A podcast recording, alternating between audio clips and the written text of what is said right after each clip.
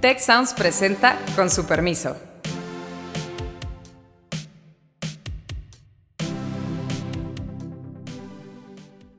Con su permiso, soy Beata Boina y hoy vamos a hablar sobre la migración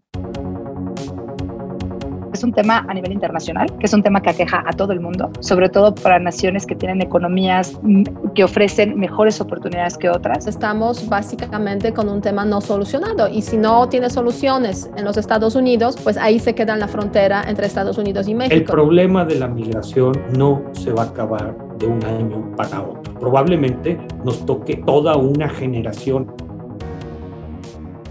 Eh, nos acompaña Héctor Villarreal, que ya conocemos muy bien.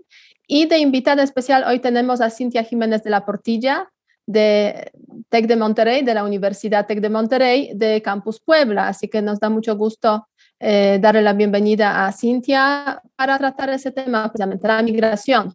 El interminable tema de la inmigración, porque ya, es, eh, ya hemos hablado sobre esto en varias ocasiones, pero la verdad es que la crisis migratoria en la frontera sur, en la frontera norte, este, está regresando eh, con frecuencia y nuevamente estamos frente al tema de una nueva caravana de los migrantes, alrededor de 4.000 personas que han salido ya del sur del país y tienen como objetivo llegar a la frontera norte para solicitar ahí el asilo. Eh, Cintia, ¿cómo ves ese tema eh, de la migración? Como digo, muy complejo y multidimensional.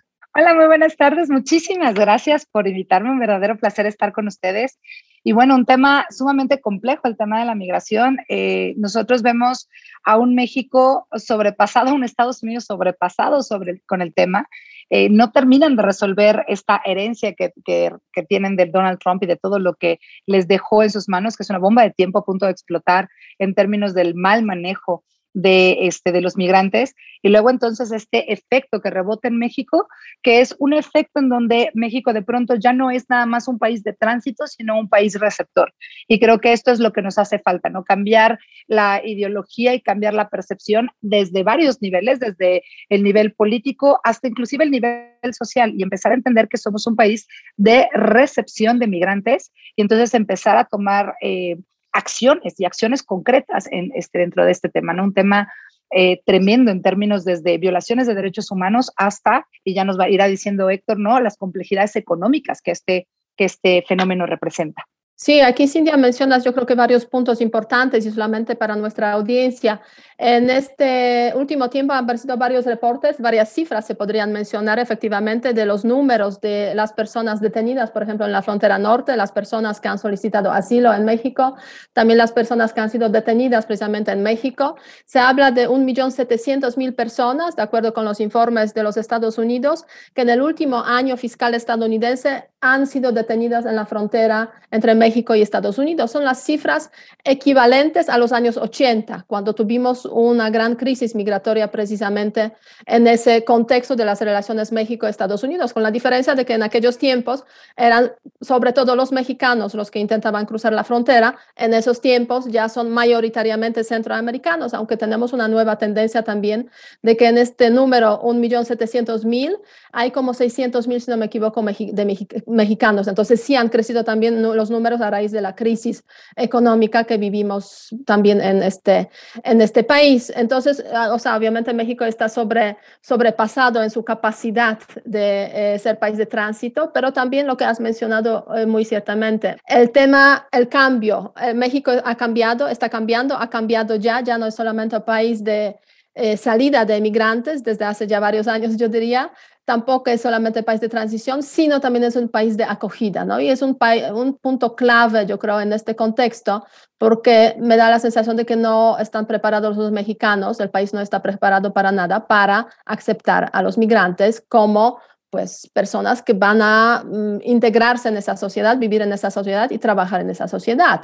A ver, Héctor, ¿tú qué, qué, qué piensas sobre este, este punto? Mira, Beata, Cintia, yo creo que se están metiendo pues, a puntos complejísimos eh, que, que, que, no creo que tengan, que tengan respuestas muy sencillas, al menos para mí no lo tiene.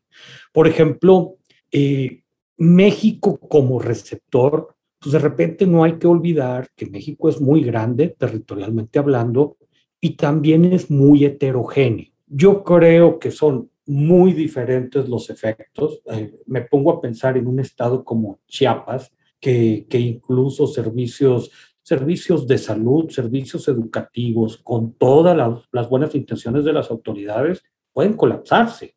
Y hay ciudades que están teniendo ya tensiones muy, muy considerables.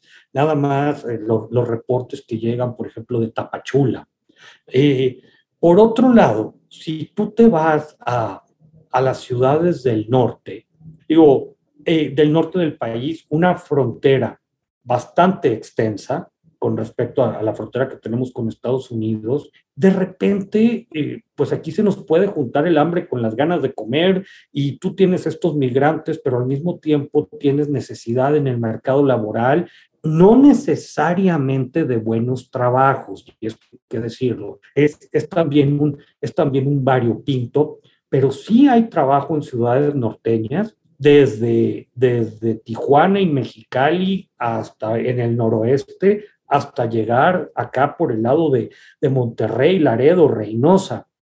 Digo, Monterrey no es frontera, pero es una ciudad, pero es una ciudad bastante grande y con necesidad, y empieza a aparecer fenómenos que yo creo que eran impensables hace muy poco. De repente, estoy hablando casuísticamente, pero pues reportajes en el periódico de tu familia de haitianos que ya se instaló en tal o cual ciudad en, Mexicali es todo un fenómeno, llevan más de un año la comunidad de haitianos. Y, y, y pues bueno, yo creo que, que va a haber muchos cambios importantes. Es un fenómeno que volteando a ver a otro lado no va a desaparecer. Sí, y yo creo que en ese sentido también otro dato importante a, a rescatar aquí en México la población migrante no llega a 1% de la población. O sea, yo diría los márgenes son muy amplios porque en los países donde ese, esa población migrante pues llega a 8, 9, 10%, hay varios países europeos que tienen esos números, pues la verdad es que eh, nos damos cuenta de las grandes, grandes capacidades de México aquí para aceptar a los inmigrantes. Ahora bien, Héctor, has mencionado un tema yo creo que crucial. Eh, hay regiones que están especialmente afectadas por ese fenómeno y el colapso de las instituciones, de los servicios y a raíz de eso el descontento de la gente local pues puede convertirse en un problema serio, un problema grave. Y a raíz de eso yo creo que Cintia, tú eh, nos puedes comentar un poco porque tienes esa experiencia en el tema de Medio Oriente, inmigración, las cuestiones europeas. Los europeos lo han vivido a nivel de 27 países miembros. Aquí tenemos, se puede decir, este, diferentes estados de la República con diferente peso de la migración. O sea, ¿qué, qué, qué se podría recomendar en ese contexto, Cintia? Sí, yo creo que definitivamente es un tema que se puede entender desde ciertas similitudes, porque eh, si bien es cierto, y inclusive parte de la misma frustración que de pronto el presidente López Obrador establece en su discurso de es que la contención no es suficiente, no podemos seguir solo conteniendo a los migrantes, tenemos que solucionarlos y independientemente de si solamente se habla de que el presidente esté gobernando a través del discurso, eh, en esto tengo que admitir que está siendo acertado. No puede ser nada más contención. Y esto se ve claro precisamente en las afecciones que están teniendo estos estados, que son los estados de primer impacto, así como los países en Europa de primer impacto. No es lo mismo no ser Alemania que ser Italia, ¿no? Y tener todo esto este, en costa y tener a todas estas personas en costa. Y hay que saber que los porcentajes de migrantes indocumentados que piden asilo y que verdaderamente se les va a dar el asilo es súper pequeñito, tanto en México como en los Estados Unidos y inclusive si tuvieran la suerte de llegar a Canadá. Ahora, ¿qué sucede con todas estas comunidades que están en estos estados, instituciones que ya de por sí estaban colapsadas en términos de, este, de oferta de empleo y de todas las redes de apoyo social que deben de, otorgar estos estados, desde sistemas de emergencia en términos de salud hasta... Eh, sistemas institucionales de seguridad, ¿no? Este, donde pues las reacciones cada vez son más violentas y donde que tenemos una serie de fenómenos en los que de pronto México empieza a, eh, a, sacar números rojos o elevar números rojos a nivel internacional. Primero, la vulnerabilidad de esta población hace que, por supuesto, sean, sobre todo las mujeres y niños, víctimas fáciles de la trata de personas, ¿no? Y así de pronto pasamos de el 2018 a ser el país número 5 de mayor trata de personas a ser el tercero a nivel internacional. Y entonces esto, por supuesto, habla de una población vulnerable que eh, hasta cierto punto es fácil de victimizar. Y dentro de esta población, pues qué mejor estos migrantes, y suena terrible, ¿no? Porque es gente que nadie está buscando. Y así lo, así lo manejan y lo manejan las redes y lo manejan los documentales. Y no hay que perder eh, de foco esta, esta vulnerabilidad que tienen las poblaciones. Eh, la falta de el trato, el trato humano que se le está dando y la falta de organismos y de ciertos procedimientos que tiene la misma Policía Federal para tratar ciertos casos de migrantes que de pronto caen en la misma desesperación, en actos sumamente violentos que desde la, desde la población mexicana y desde la perspectiva internacional no se habían visto en México o por lo tanto no tan documentados, no con esta claridad y estos niveles de violencia. Y entonces eh, estos movimientos que de pronto eh, veías en todo, en, muchos grupos de jóvenes, sobre todo de movimientos de Black Lives Matter y que no se puede tratar así que las, las vidas de, de, los negros importan, etcétera. Claro, por supuesto, y es cierto estos movimientos y vemos un trato similar al migrante dentro de nuestro país. ¿no? Y un mutis absoluto por parte de esta comunidad que de pronto apoya una causa que pareciera, que es sumamente justa, pero que pareciera hasta cierto punto ajena y que aquí no están haciendo nada ni diciendo nada. Y la pregunta es ¿por qué? Pues viene el otro problema que yo identifico en, estas, en estos estados de primer impacto, que es los, los altos niveles de discriminación a los que son, de los que son víctimas estas comunidades, sin mencionar la urgencia económica, de salud, de, de cuidado, de protección que estas comunidades vulnerables también tienen y que estamos de pronto dejando de ver a un ser humano para ver números estadísticos. Son tantos miles de personas, son tantos porcentajes que es muy importante hablar de ellos, pero de pronto se pierde esta humanidad, es decir, estamos tratando con personas. Y son personas que si de pronto también caen en desesperación, ¿no? y, esta desesperación los lleva a actos eh, criminales, a, los lleva a, a situaciones inimaginadas, y entonces lejos de generar cierta empatía, empiezan a hablar, es que me vienen a robar el trabajo, es que hablan de, vienen a elevar los números de prostitución, vienen a elevar los números de criminalidad e inseguridad, de violencia, se suman a las milicias ya estos grupos violentos no estatales del narcotráfico y del crimen organizado, y entonces se les ve eh, como un lastre, se les ve como algo que, como una amenaza. Y entonces, por supuesto, ¿no? Esto, sí. Sí, la verdad, sí, en ese sentido, en ese sentido, claramente es muy fácil generar un discurso antimigrante, ¿no? Y la verdad es que sí estamos un poco frente a ese fenómeno que se está empezando a generar en México a raíz de, las caravanas, de la llegada de los, de los migrantes y sobre todo, pues ese sobrepeso que algunos estados tienen, que con el que tienen que cargar precisamente a raíz de la llegada de estos, de estos grupos por la frontera sur, obviamente. Ahora bien, has mencionado claramente un tema este, muy, muy problemático, deshumanizar el asunto, ¿no? O sea, no deberíamos, no, no podemos hacerlo.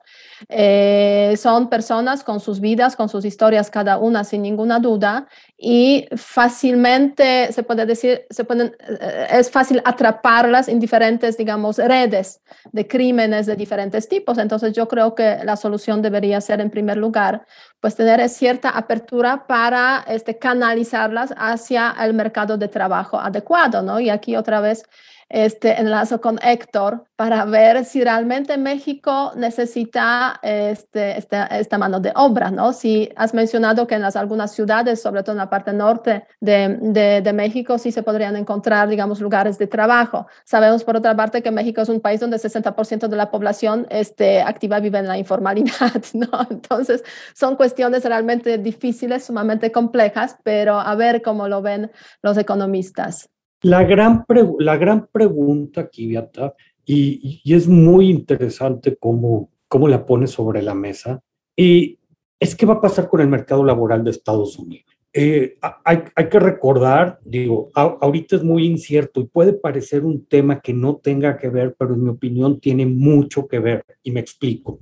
Eh, vamos a tener que ver qué pasa con el programa del presidente Biden de construcción de infraestructura, que Ahorita hay cierta incertidumbre sobre lo que finalmente se va a aprobar, pero si llegara a ser, y, cito aquella legendaria frase de nuestro ex canciller, la enchilada completa, si le llegaran a dar este programa completo a Biden, la forma en que se van a estrujar los mercados laborales en ciertas zonas de Estados Unidos, eh, yo creo que puede ser un efecto regional de dimensiones que hace mucho tiempo no veíamos. Y entonces me recuerda un poco lo que está sucediendo ahorita en Reino Unido, donde hay muchos trabajos que no tienen personas para cubrirlos, sobre todo cierto tipo de empleos. Creo que eso habría mucha, abriría muchas posibilidades. Hay un segundo efecto, no terminamos de entender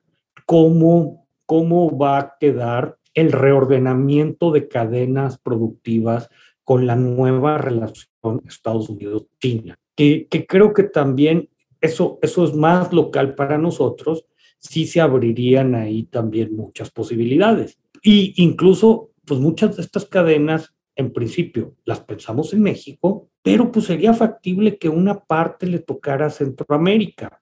Más aún, temas en los que tú eres especialista, Beata, hay una nueva geopolítica. Y yo creo que después de los años de la administración Trump, yo veo a un Estados Unidos sustancialmente más activo en poner orden en la región. Y yo creo que aquí inversiones estratégicas en Centroamérica pudieran tener ahora sí que, que ser carambolas de muchas bandas, muchos, muchos efectos. Lo que me parece es, bueno, habría un cuarto elemento, pero este es un poquito más de mediano plazo. La región está en una transición demográfica aceleradísima. Digo, en 20 años esto le va a cambiar, le va a cambiar la cara bastante.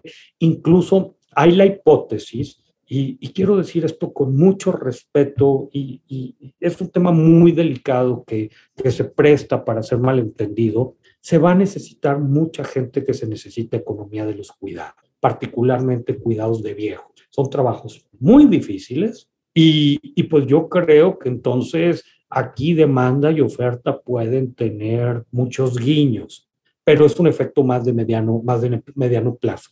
Y, y, si tú me dijeras, a ver Héctor, pues es que estás diciendo cuatro ideas que, que, que, no necesariamente están tan conectadas, danos, danos un hilo, danos un punto de conexión. Creo que tenemos que pensar los mercados laborales regionalmente.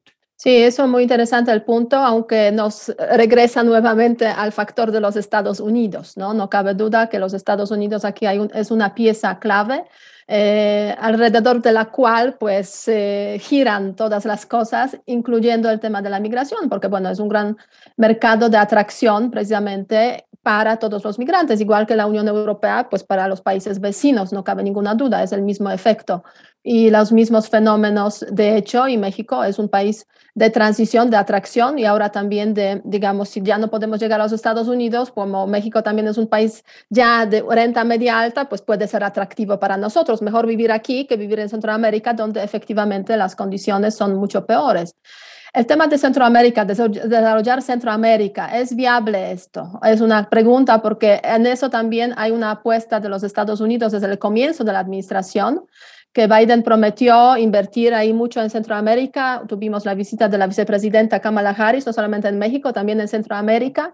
Pero recientemente vemos que Kamala Harris está como que muy callada sobre el asunto, no habla mucho, no aparece mucho por razones, yo diría, un poco desconocidas. Y parece que ese programa, esa apuesta migratoria, como que no les da resultados hasta ahora a la nueva administración. Tú, Cintia, ¿cómo lo ves? Porque sí, efectivamente, estamos como en un punto ciego un poco. Sí, yo estoy completamente de acuerdo con lo que estás diciendo, Beata. Yo creo que eh, esta situación, pues sí, queda en la cancha de los Estados Unidos definitivamente el, el balón, como bien nos, está, nos, nos, cuenta Héctor, y que al final no nos está quedando claro si está teniendo un efecto no positivo los nuevos cambios de la administración en términos de los migrantes, pero es cierto que, y, y al no sé, aquí este, me gustaría también preguntarles qué opinan ustedes, pero eh, yo considero que tiene que ver mucho con las elecciones, porque eh, recordar que solo son cuatro años de administración y que de pronto están haciendo un juego en términos de qué tanta eh, afección puede tener el que de pronto pareciera que le están guiñando un ojo, como nos decía Héctor, ¿no? A,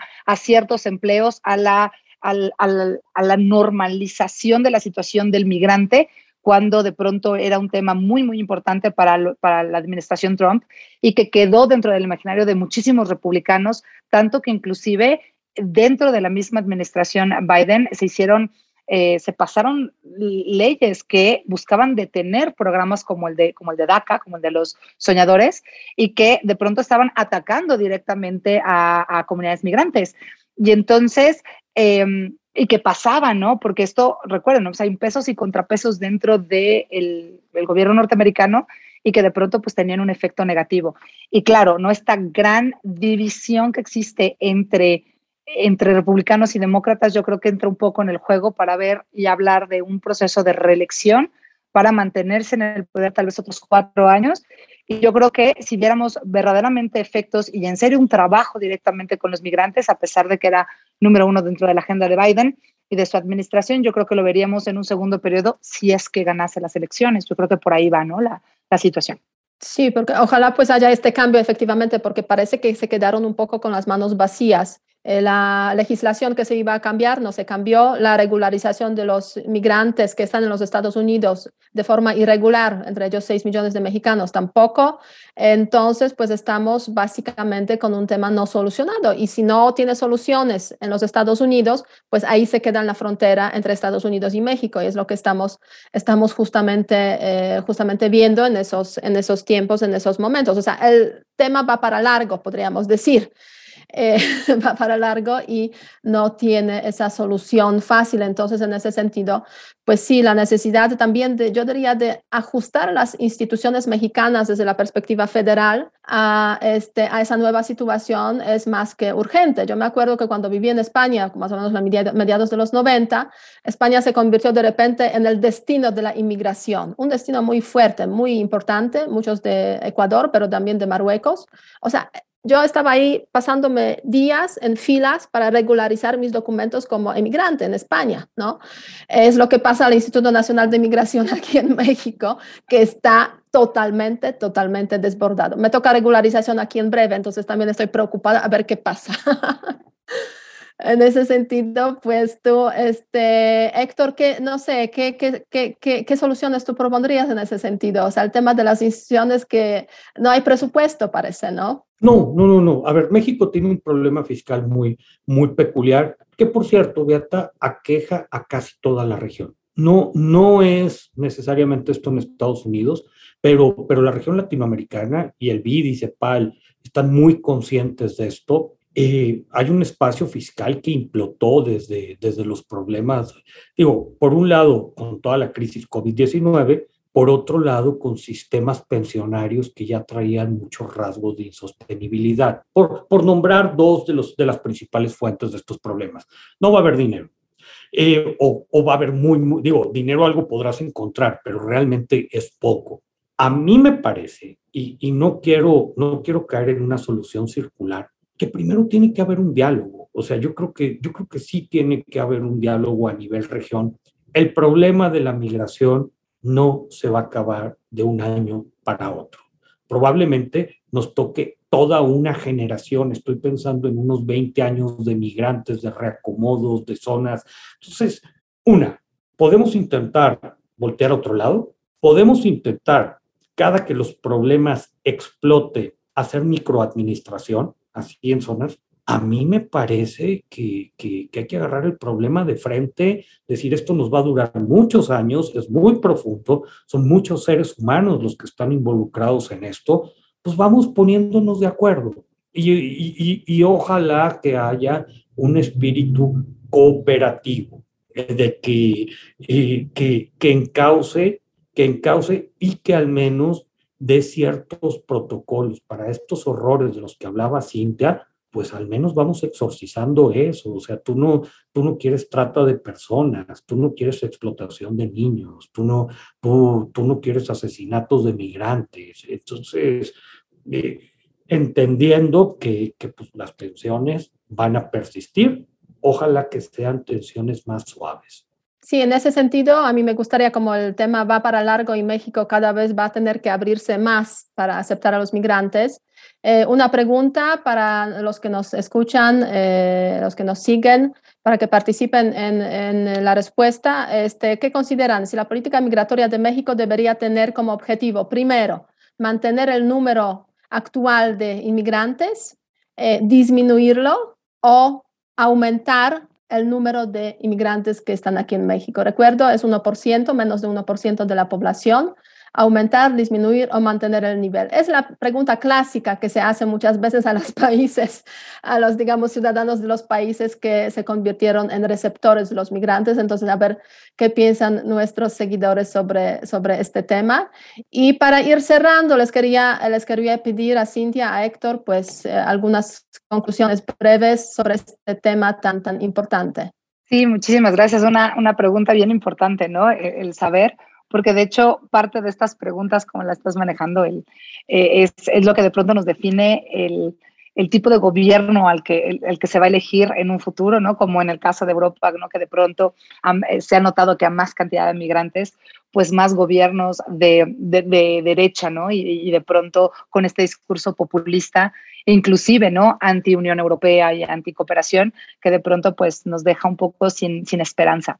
Eh, ya a modo de conclusión, creo que es un tema, como bien dice Héctor, un tema que se tiene que tratar, un tema que no se puede obviar ni se puede mirar a otro lado, pero que es un tema a nivel internacional, que es un tema que aqueja a todo el mundo, sobre todo para naciones que tienen economías mm, que ofrecen mejores oportunidades que otras yo creo que la situación está en varios, en varios momentos, momentos claves, ¿no? Como esta eh, promoción de la universalidad, de ciertos derechos y valores que se están teniendo, sobre todo en términos de derechos civiles, que de pronto se ven consistentemente esta violación de derechos en algunos países de los cuales son, salen estos migrantes. Por otro lado, todos los efectos del cambio climático en términos, por supuesto, de la promoción de, de economías sostenibles y que de pronto están impactando mucho a cuestiones de, agricultura y demás que hace y obliga a muchos de, estos, este, de estas comunidades también a emigrar. Y, eh, y, por otro lado, yo creo que el establecimiento de instituciones políticas congruentes, que eh, son como buscar estos puntos para atacar las causas, más que nada más buscar solucionar, ir parchando el problema, y es un problema que, como bien nos dice Héctor, va a quedarse aquí por muchos años y que debemos empezar a darle soluciones reales. Cintia, y también recuérdanos tus redes sociales para que te sigan. Ah, claro que sí, pues me pueden seguir este, en Twitter, Instagram y Facebook con la misma, con la misma liga, que es este CJ de la Portilla. Así me encuentran en todas las redes sociales. Muchas gracias. Perfecto, muy bien. ¿Y Héctor? Ponernos a trabajar, ponernos a trabajar, Beata, en, en varias cosas. O sea, una, creo que tenemos que sacar políticas públicas muy concretas. Me parece que también tenemos que entender en este tablero de la migración, hacer un análisis básico de pues, oportunidades y riesgos.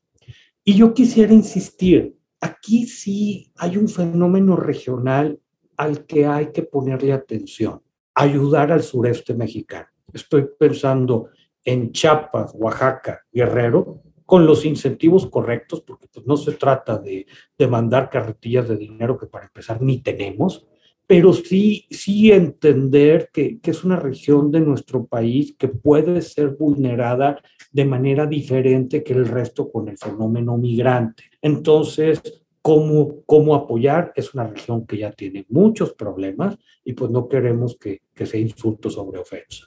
Sí, muy bien. Y yo concluiría con una frase muy, muy sencilla. Si durante décadas México ha exigido un buen trato a sus emigrantes, debe de dar al mismo, el mismo buen trato a los que llegan aquí. Si no, o sea, sería incongruente. Es una obligación moral.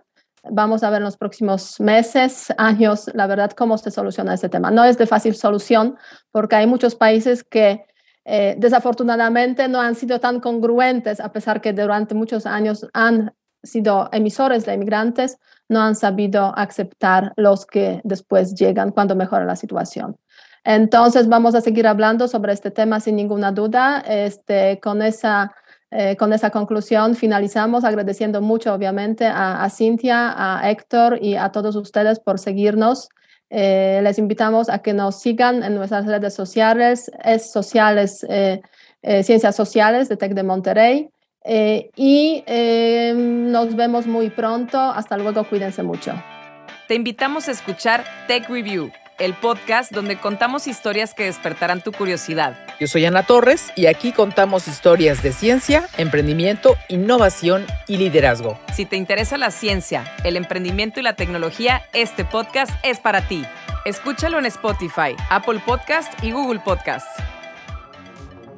Muchas gracias al equipo del Tecnológico de Monterrey y de Tech Sounds. Productor ejecutivo de Tech Sounds, Miguel Mejía. Asistentes de producción, María Guadalupe Monroy y Marcela Amezquita. Productoras de Con su permiso, Luz María Ávila y Cintia Coca.